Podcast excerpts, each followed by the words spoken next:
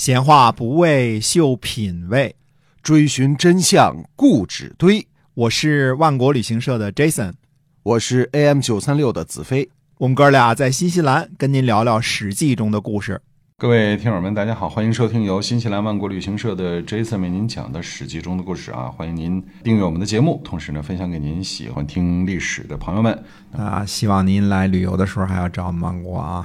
对，嗯，那么接着，哎，接着讲《史记》中的故事啊。嗯，汉高祖十年的陈豨造反呢，虽说延续到了高祖十二年，但是这次造反呢，却牵涉到了另外两个人，嗯，那就是韩信和彭越。这次呢，我们讲韩韩信。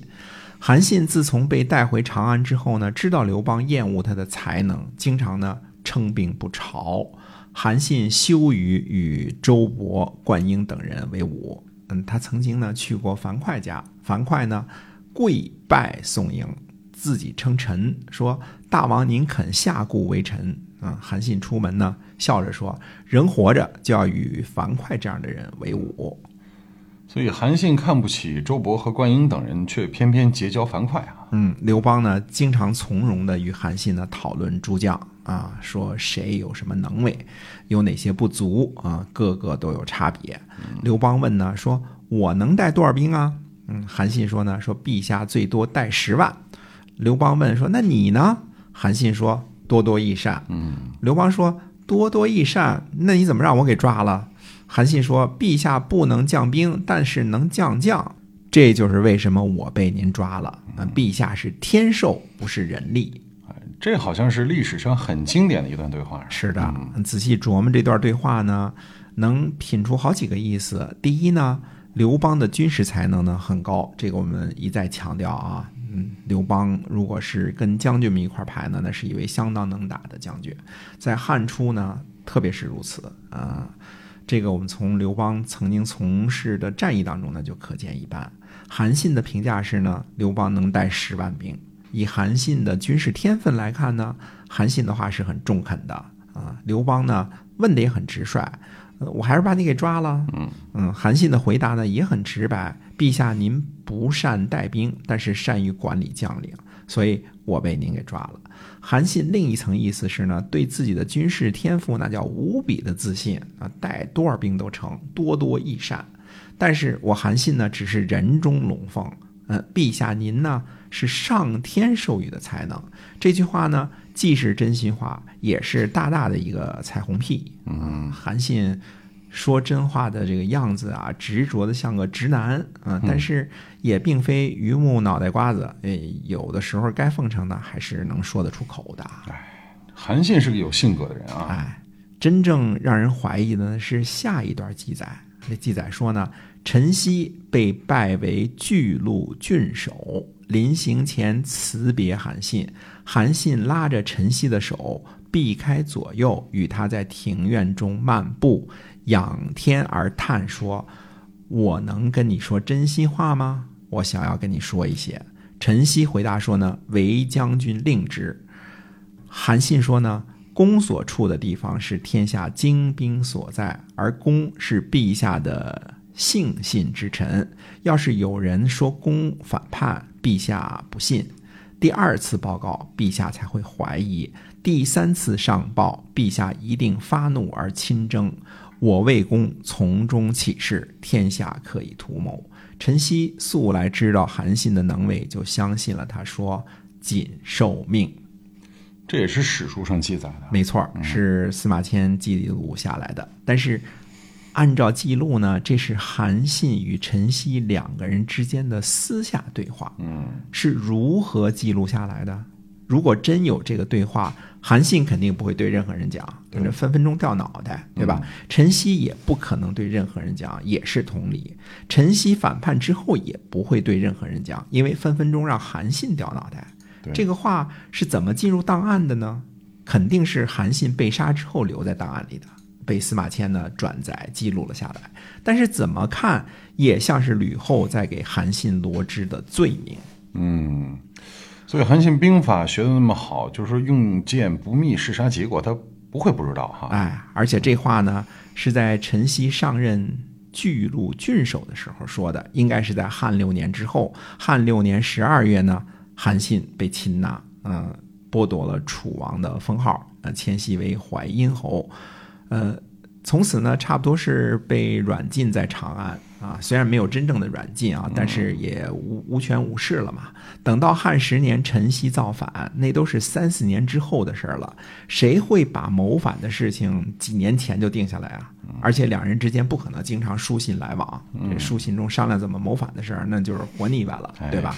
这时间的跨度好像有点问题啊。哎，还有呢，韩信也知道陈豨是刘邦宠幸的大臣，非常信任。就算陈豨是韩信的崇拜者，韩信怎样可以断定陈曦就那样信得过，以至于把脑袋交在陈曦手里呢？人心隔肚皮，做事两不知。陈曦受的是汉高祖的封，拿的是汉家的俸禄，做的是汉朝的官儿。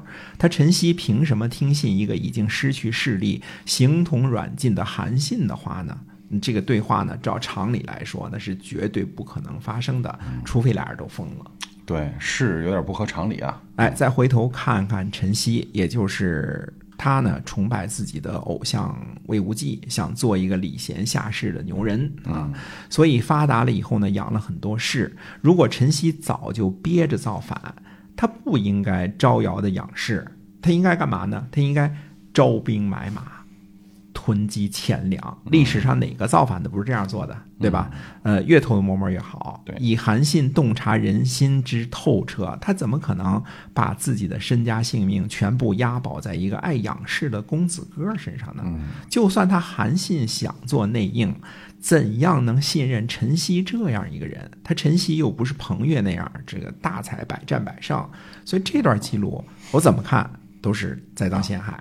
对。而且当时吕后又有足够的时间给韩信栽赃、编造假档案，而且这个吕后又有动机、有手段这么做。哎，接着下来的技术说呢，说汉十年，陈豨果然反了。陈豨反叛的动机是什么？是因为周昌告了御状，怀疑他养了很多客，还善兵，对吧？怕他不稳定。然后呢，汉朝开始调查他的门客，他的门客呢很多跟他有牵涉。后来呢，汉召集他去长安给太上皇吊丧。陈豨熟知刘邦的手腕，他哪里敢去长安呢？嗯嗯，所以陈豨造反呢是被逼无奈，怎么看也不像是深谋远虑而造反的。对，这陈豨早就手握兵权，他要反的话，机会多了去了。哎，对了，实际上说呢，说刘邦亲征陈豨的时候啊，韩信称病不从，暗地里派人去找陈豨，嗯，说你就按照计划起兵吧，我从这里助你。接着呢，韩信就与家臣等在夜里呢谋划啊，诈招呃赦免那些官奴隶，然后呢袭击吕后和太子，部署都妥当了，就等着陈豨回信儿。发交诏赦免官奴隶，然后带着他们去反叛长安，呃，袭击吕后和太子。这个计策，嘿嘿，如果韩信想得出这么个计策，那他就不是韩信了。嗯，去解放一些奴隶，没有铠甲，没有兵器，没有粮饷，进攻的是汉的皇宫，能打得过魏蜀皇室的禁军吗？呃，军神能想出这种招数去造反吗？去攻占长安吗？对，这有点不靠谱哈。哎，正好这时候呢，韩信的一个舍人得罪了韩信，韩信就把他抓了，想杀他。我去，正在谋反的时候，有舍人反水，别说韩信，任何人都知道这时候应该怎么做了，嗯，对吧？呃，结果呢，舍人的弟弟就上告，把韩信造反的这事儿呢上报给了吕后，吕后呢就跟萧何商量。诈称陈豨已死，要列侯群臣入贺。萧何呢，诓骗韩信说，虽然病着，勉强前去入贺。韩信进入，吕后马上让武士捆绑韩信，在长乐宫中时斩了韩信。韩信被斩之前说呢，说我后悔不用蒯通的计策，如今为儿女子所诈，岂不是天意吗？于是呢，呃，吕后就诛杀了韩信三族。嗯，迅速就被杀了。哎。这最后一段记载呢，我相信，呃，比如说像这个诈韩信进宫啊，这这是个好计谋啊，因为陈曦已死嘛，大家都得去祝贺嘛，对吧？呃，其实就是派去一队禁军，把韩信府邸给包围了，他一个也别想走脱。嗯，只是这样做呢更利索，进来就给杀了，对吧？之后呢，参与韩信谋反的舍人什么的都无声无息了，嗯，再也没提了。对这些人难道不应该被处死吗？如果参与、嗯参与谋反的话，呃，取些证据啊，怎么谋反的？是造了龙旗啦，还是这个造了兵器了？就没没话儿没提了啊。刘邦回来后呢，且喜且怜啊，你看看啊，嗯又高兴，高兴是终于这个心腹大患除掉了，嗯怜是什么？怜才，爱惜韩信的才能，就询问呢，说韩信死前说了什么？我个人看来呢，这就是吕后设计谋杀韩信的一个阴谋。什么跟陈豨密谋造反，跟舍人商量的啥呀？这都是，这都是吕后让人编的。编好后呢，放进宫廷档案，好误导后人。这就是什么呀？飞鸟尽，良弓藏；狡兔死，走狗烹。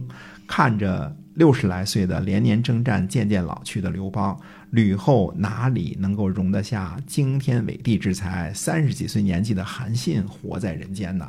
这应该才是历史的真相。